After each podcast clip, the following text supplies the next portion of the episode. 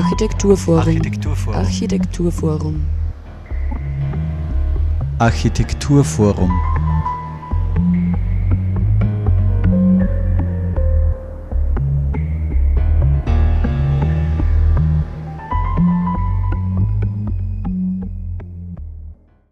Über die Schönheit, über die Stadt. Hallo und herzlich willkommen zur aktuellen Ausgabe der Sendung des Architekturforums Oberösterreich hier auf Radio Froh. Wir senden heute ein Interview mit dem Architekten Peter Lorenz, welcher sich intensiv mit dem Begriff der Schönheit in Bezug auf Stadtentwicklung und Architektur auseinandersetzt. Ein Tabubruch?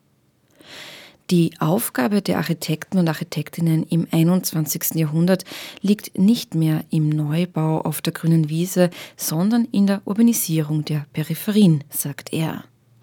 Der österreichische Architekt setzt sich seit Jahren mit dem Begriff der Schönheit im Bauen auseinander. Schönheit als Bewertungskriterium ist in den letzten Jahrzehnten allerdings nahezu gänzlich aus dem Architekturdiskurs verschwunden. Die Folge ist das Abhandenkommen der Verantwortung über den gemeinsam zu gestalteten Raum, meint er. Im AFO Architekturforum Oberösterreich war Peter Lorenz zu Gast und hielt einen Vortrag mit anschließender Podiumsdiskussion. Ja, und ich habe ihn vorab zum Interview getroffen, welches wir uns heute anhören werden. Am Mikrofon begrüßt euch Sarah Praschak.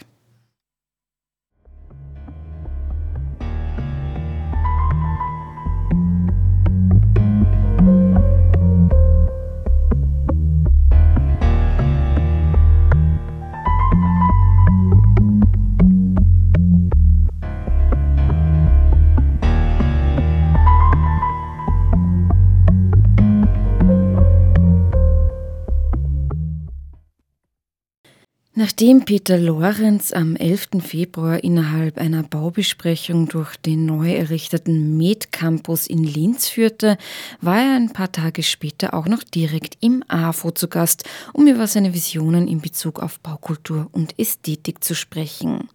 Was den Begriff der Schönheit betrifft, bezog er sich einleitend auf die Worte Michael Kühlmeiers in seiner Rede zum Mangel an Schönheit, welche da zum Beispiel sagt, Mangel an Schönheit macht traurig und krank oder auch Mangel an Schönheit bringt die miesesten Seiten eines Charakters zum Vorschein. Diese Meinung scheint auch Peter Lorenz zu sein, welcher vor Ort etwa behauptet, dass Bataclan 2015 äh, weniger zu tun hat mit dem IS, sondern mit der Verwahrlosung der Vorstädte, weil die die Terroristen sind alle in diesen Banlieues aufgewachsen oder in Brüssel und nicht in Syrien. Ob das tatsächlich so einfach ist, sei dahingestellt. Ich habe den Architekten jedenfalls vor seinem Vortrag zum Interview getroffen, um ihm näher zu seinen Vorstellungen in Bezug auf Schönheit innerhalb der Baukultur zu befragen. Mein Name ist Peter Lorenz, ich bin in Innsbruck geboren, meine Mutter ist aus Triest, wo ich jetzt wieder zurück bin.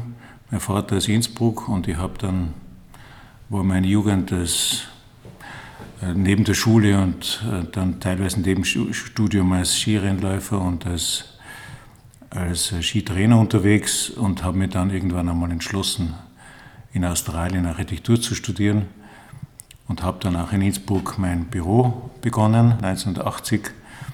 Habe dann zehn Jahre später das Büro in Wien gegründet, weil ich in Tirol nicht mehr zusammengekommen bin.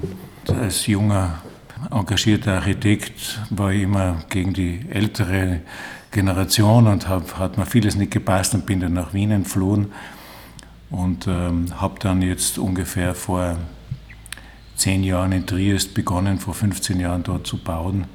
Und jetzt sind wir halt auch ein bisschen in Triest unterwegs und jetzt bin ich sozusagen zwischen diesen drei Städten unterwegs, aber die Hauptbüros sind Wien und Innsbruck.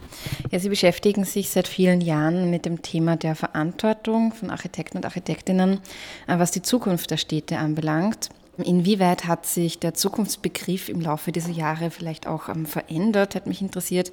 Und gibt es auch Ihrerseits möglicherweise Themenschwerpunkte, die vor einigen Jahren vielleicht noch nicht so ein großes Thema für Sie waren, äh, sich jetzt aber mittlerweile stark als ein solches manifestiert haben? Kürzlich war der Martin Düx da, glaube ich, in, in Linz. Und wir haben ihn eingeladen vor eineinhalb Jahren für einen Städtebaukongress in Triest. Das hat mir sehr imponiert, weil er genau das macht, was ich eigentlich sehr gerne machen würde, nämlich Philosophie und Architektur. Architektur ist für mich gebaute Philosophie. Ich kann das nicht wirklich voneinander trennen. Und der spricht sehr viel von der Ethik des Architekten und Verantwortung. Das sind Begriffe, die in unserem Beruf sehr selten fallen. Und äh, mir sind die tatsächlich sehr, sehr wichtig. Und äh, weil Sie sagen, der Zukunftsbegriff für uns als Architekten, äh, denke ich, dass wir die Verantwortung haben in erster Linie. Natürlich sind wir nicht die Einzigen. Man kann nicht, man kann nicht eine Berufsgruppe herausschälen und sagen, ihr seid jetzt für die Städte verantwortlich. Für die Städte sind natürlich alle verantwortlich, die in irgendeiner Weise bewusst die, die Stadt äh, oder auch unbewusst die Stadt mitgestalten. Aber ich denke, dass wir in vorderster Linie stehen, so ähnlich wie die Ärzte in der Gesundheit, wir können auch, die Ärzte sind nicht verantwortlich für den Gesundheitszustand der Bevölkerung, aber natürlich sind sie die ersten Ansprechpartner für Krankheit und für Gesundheit und sie, sie sind auch die Experten für Medizin, so wie wir die Experten für die Stadt sein müssen. Da gibt es eigentlich keine Ausflucht und ähm, ich habe viele, viele Diskussionen mit Architekten erlebt, wo die Architekten diese Verantwortung ablehnen und sagen, Moment, ich mache mein Objekt und das mache ich so, so toll wie ein Paradiesvogel oder, oder halt vielleicht weniger toll oder weniger auffallend, aber für das Gesamte bin ich nicht verantwortlich. Und das ist natürlich nicht nur eine Einstellung der Architekten, sondern das ist ja ein Spiegel unserer gesamten Gesellschaft. Wir erleben ja eine, unglaubliche ähm, Entwicklung zum Individualismus und zur Egozentrik in unserer Gesellschaft und alles, was gemeinsam erreicht werden kann, wird eigentlich nur mehr sehr selten erreicht. Oder umgekehrt positiv gesagt, es könnte viel mehr sein. Die Stadt ist jedenfalls eine, ein Ort der Zusammenarbeit. Anders kann eine Stadt nicht entstehen. Ja, Sie bezeichnen, wenn wir jetzt von der Stadt ähm, in die Vorstädte kommen, äh, wie ich gelesen habe, diese gerne als Mistplätze der Nation. Äh, wie könnte ein Vorstadt oder ein Vorort aussehen, den Sie persönlich spannender finden als äh, der momentane ähm, Ist-Zustand? Ja, unabhängig davon, was ich alleine empfinde, muss so ein Gefühl natürlich Teil des kollektiven Bewusstseins werden, weil sonst kann sich nichts ändern. Also allein kann man natürlich nichts ändern.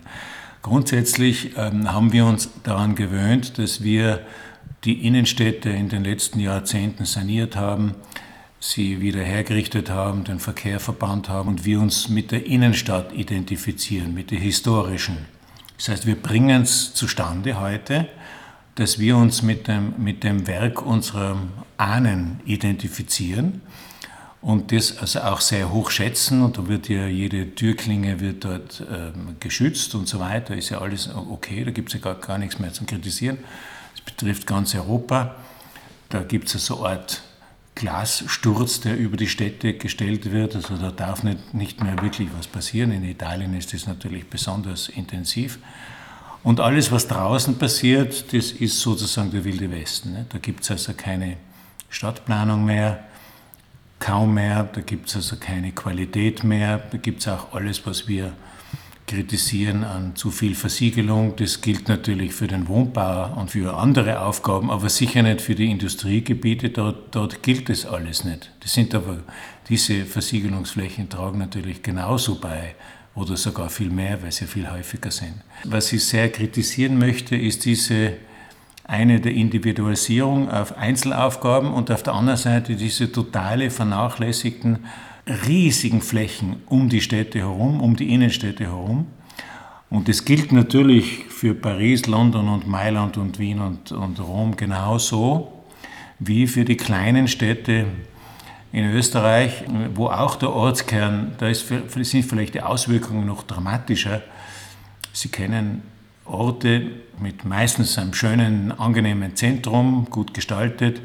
Die Geschäfte sind leer, weil außen herum so mit dieser, die Amerikaner sagen Garbage City dazu. Davon kommt auch mein Synonym für den Mistplatz, die Gewerbegebiete. Da, da gibt es überhaupt keine Regel mehr. Da gibt es einfach einen Bauern, der sein Grundstück verkauft sehr oft sind es Bauern, verdient dabei und dort kann dann gemacht werden, da gibt es keine Fläche, die man reduzieren muss oder irgendwas, sondern da wird einfach, das ist billig, meistens bei Preis Sie in Österreich zwischen 200 und 500 Euro Quadratmeter und da kann man dann machen, was man will.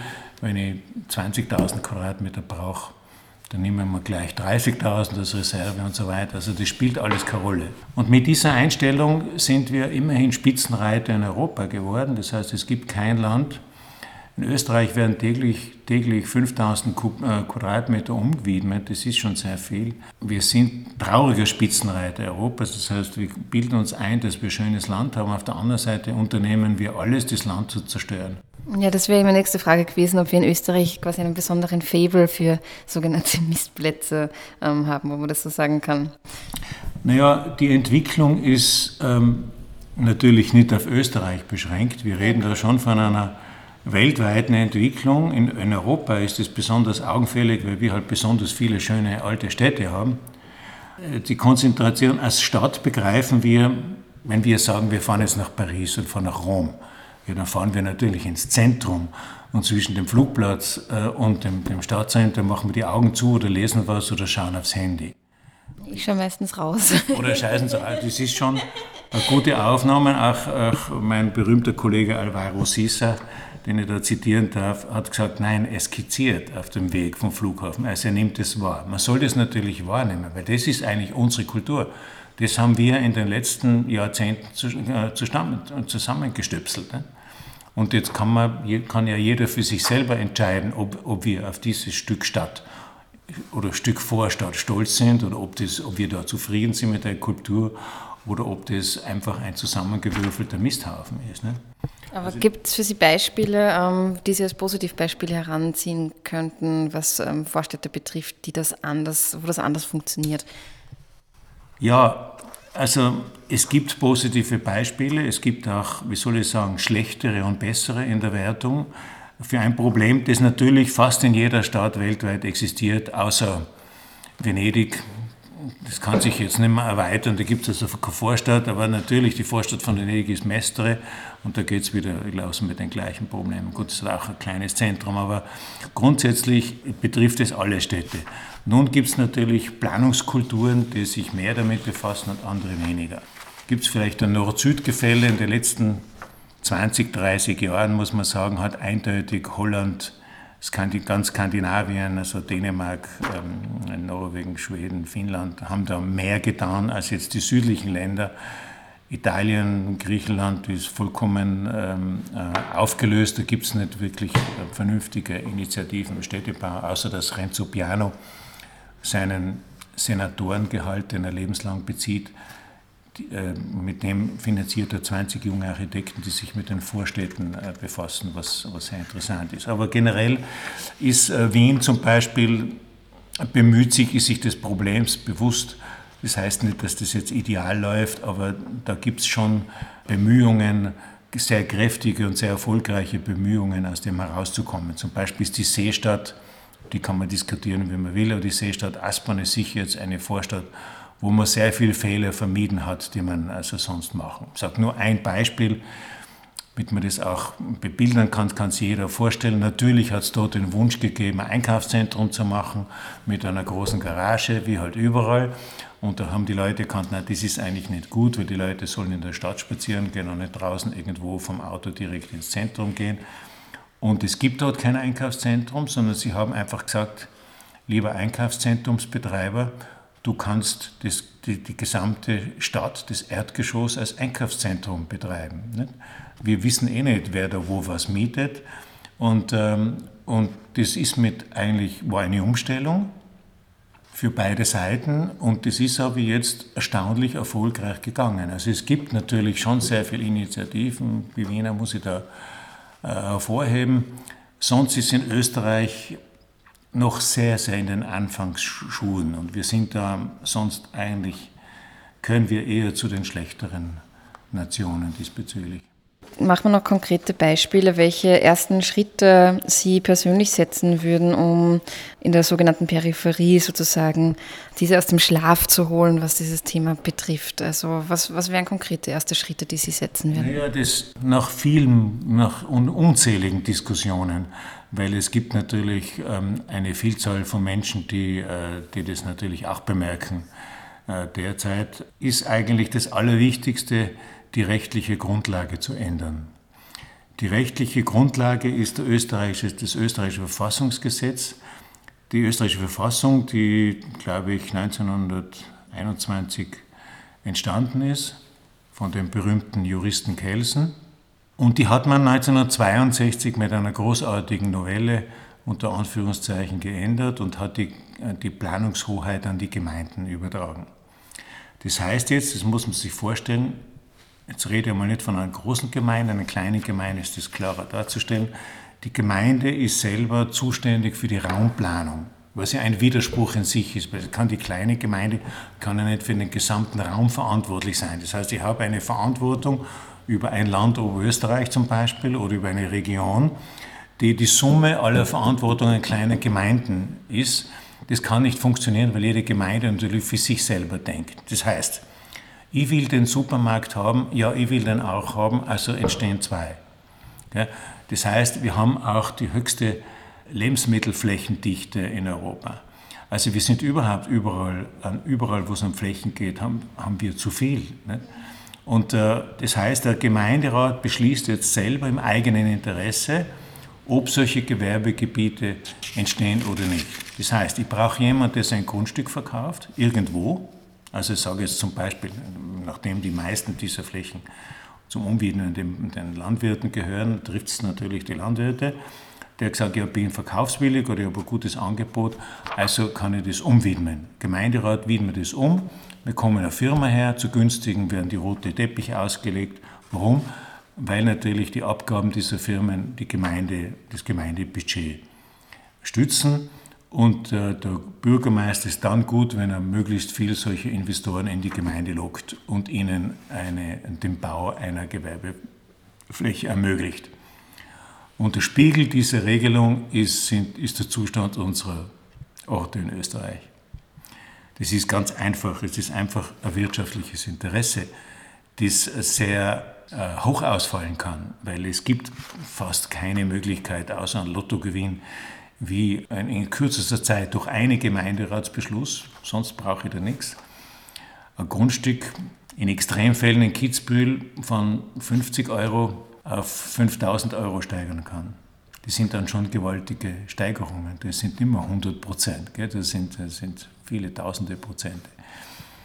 Und äh, diese Entwicklung ist zwar seit vielen Jahren kritisiert, also die Bundesregierungen haben seit 20 Jahren, unabhängig welche Couleurs, haben in ihren Regierungsprogrammen die Umwidmungen auf 2,5 Hektar pro Jahr begrenzt. In Wirklichkeit sind wir bei 15.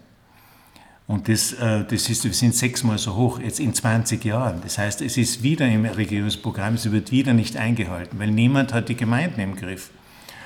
Und die politischen Parteien wollen sich auch mit dem Bürgermeister nicht verscherzen, weil die leben, die können nicht jetzt ihre Basis, also das ist ganz gleich, ob das jetzt die Konservative, die Volksparteien, also die wichtigsten Parteien in Österreich, möchten das System nicht ändern oder wagen es nicht, dieses, diese Novellierung anzufassen. Wir sind aber eigentlich der Meinung in der Zwischenzeit, dass nur eine rechtliche Änderung äh, wirklich der Abhilfe schaffen kann. Alles andere sind ähm, äh, Diskussionen, die zwar lieb und nett sind, aber nicht wirklich eine Verbesserung erzeugen. Das heißt eine rechtliche Manifestierung des Baurechts sozusagen in, in diesen Belangen? Novellierung, eine konkret eine Novellierung dieser Novellierung von 1962. Jetzt haben wir 2022. Es haben sich jetzt in 60 Jahren die Katastrophen in steigendem Maße. Es hat einige Jahre gedauert, bis das so richtig gegriffen hat.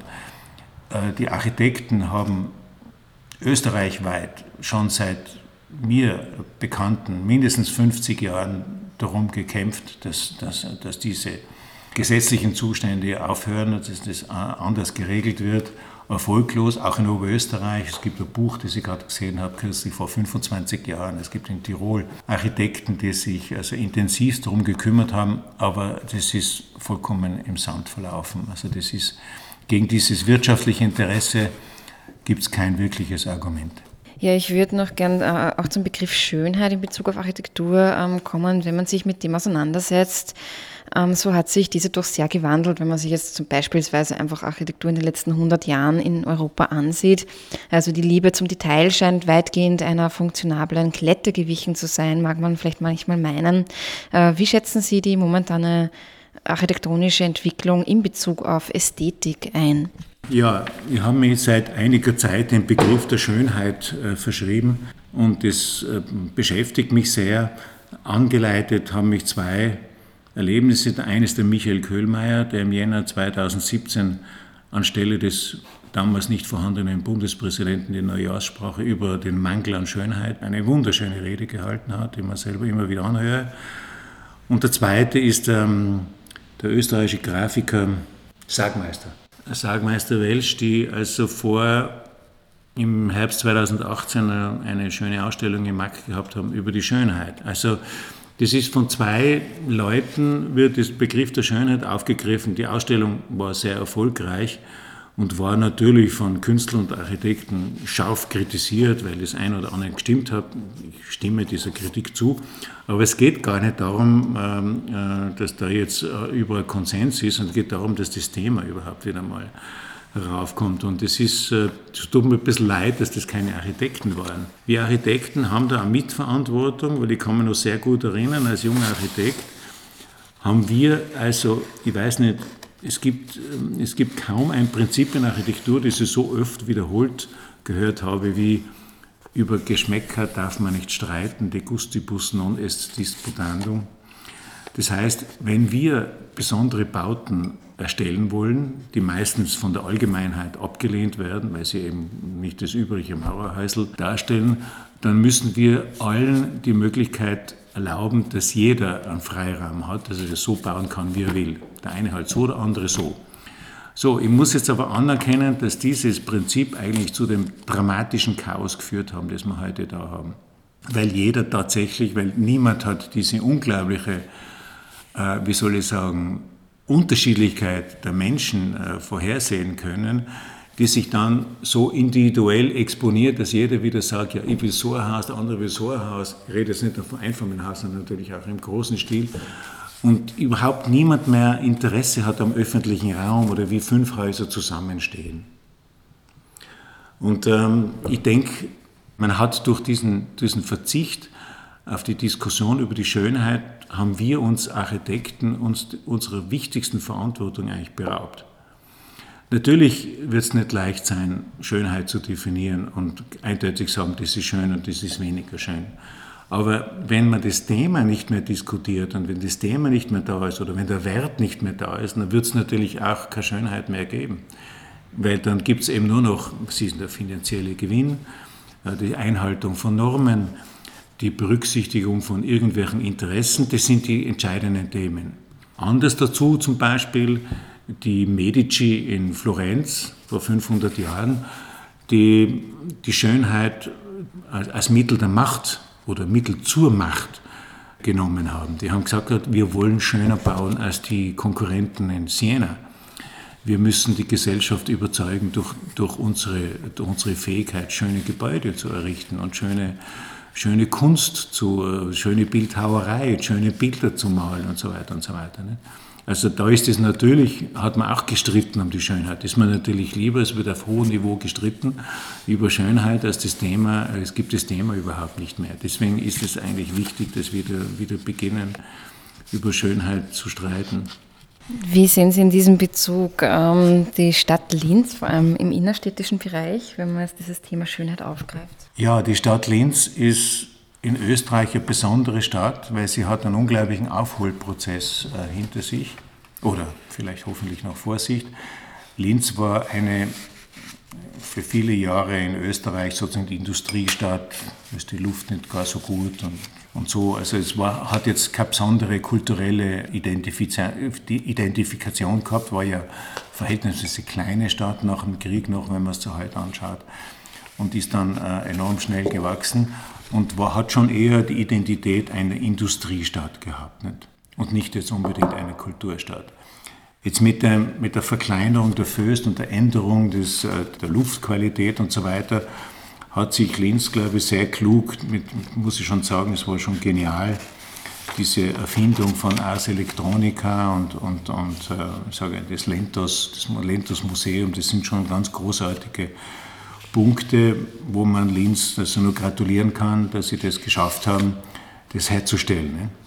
Anders ist mit der Baukultur, da glaube ich, dass Linz anderen Landeshauptstädten in Österreich etwas hinten nachhinkt, trotz dieser positiven Beispiele, weil in Linz die Baukultur noch nicht so den, den verdienten Wert hat. Da sind einfach andere Argumente der, im kollektiven Bewusstsein noch stärker vorhanden.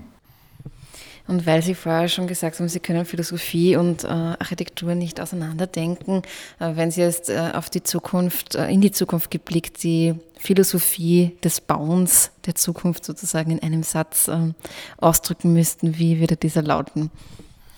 Wir fühlen uns dem Humanismus verpflichtet. Und jetzt habe ich einen interessanten Begriff getroffen, den Posthumanismus, dass man in den, im Humanismus geht es in erster Linie um den Menschen. Nicht? Und im Posthumanismus geht es um den Menschen, aber auch, auch die gesamte Natur, die der Mensch unbedingt braucht. Ich war bis jetzt ein, ein radikaler Humanist oder so haben mich meine, bezeichnen mich meine Freunde. Aber ich merke, dass ich selber umdenken anfange und sage, Moment, die Tiere gehören äh, unbedingt dazu, zum Menschsein. Und die Natur, die, die natürlich sowieso, weil was tun wir? Also ich kann jetzt nicht über Menschen nachdenken, ohne die Natur zu betrachten. Nicht? Und, und die ganze Klimageschichte geht genau darum, dass ich jetzt nicht nur das Interesse des Menschen selber betrachte, sondern dass sie das ein bisschen globaler sehen muss und sagen, wir sind eingebunden in eine, eine Gaia-Theorie am besten. Nicht? Dass die Natur ist, ist Gott und, und wir müssen uns eigentlich mit, dem, mit, der, mit dieser Erde auseinandersetzen gemeinsam. So der Architekt Peter Lorenz im Gespräch mit mir, bevor er dann seinen Vortrag zum Thema über die Schönheit, über die Stadt im AFO Architekturforum Oberösterreich gehalten hat. Ja, und zum Schluss der Sendung kommen wir wie immer zu den nächsten Veranstaltungsterminen im AFO. Der nächste Baukulturstammtisch erwartet euch nämlich schon bald am 2.3.2022 ab 18 Uhr in der Arbeiterkammer Ried im Innkreis. Vergangenes Jahr bekam die Arbeiterkammer in Ried ein neues Gebäude, geplant von den Architekten Helmut Siegel und Oliver Dornstetter. Bevor wir dort zum Baukulturstammtisch Platz nehmen, gibt es zur Einstimmung eine Führung durchs Haus. Und eine Ausstellungseröffnung im AFO Architektur vom Oberösterreich findet ebenso statt am Donnerstag, den 3.3.2022 ab 19 Uhr und zwar Boden für alle. Wir hatten diese Ausstellung auch schon mal als Thema in der Sendung, da war sie allerdings nicht im AFO Architekturforum. Und das ist jetzt eben eine Einführung in die Ausstellung mit den Kuratorinnen Caroline Meyer und Katharina Ritter erwartet euch da. 3.3. ab 19 Uhr. In der Ausstellung geht es um eine weitreichende und mutige Bodenpolitik. Anschaulich und konkret, kritisch und manchmal auch unfreiwillig absurd erläutert die Ausstellung die politischen, rechtlichen und wirtschaftlichen Hintergründe zum Thema Bodenverbrauch. Wie wird Grünland zum Bauland? Wieso steigt der Preis für Grund und Boden?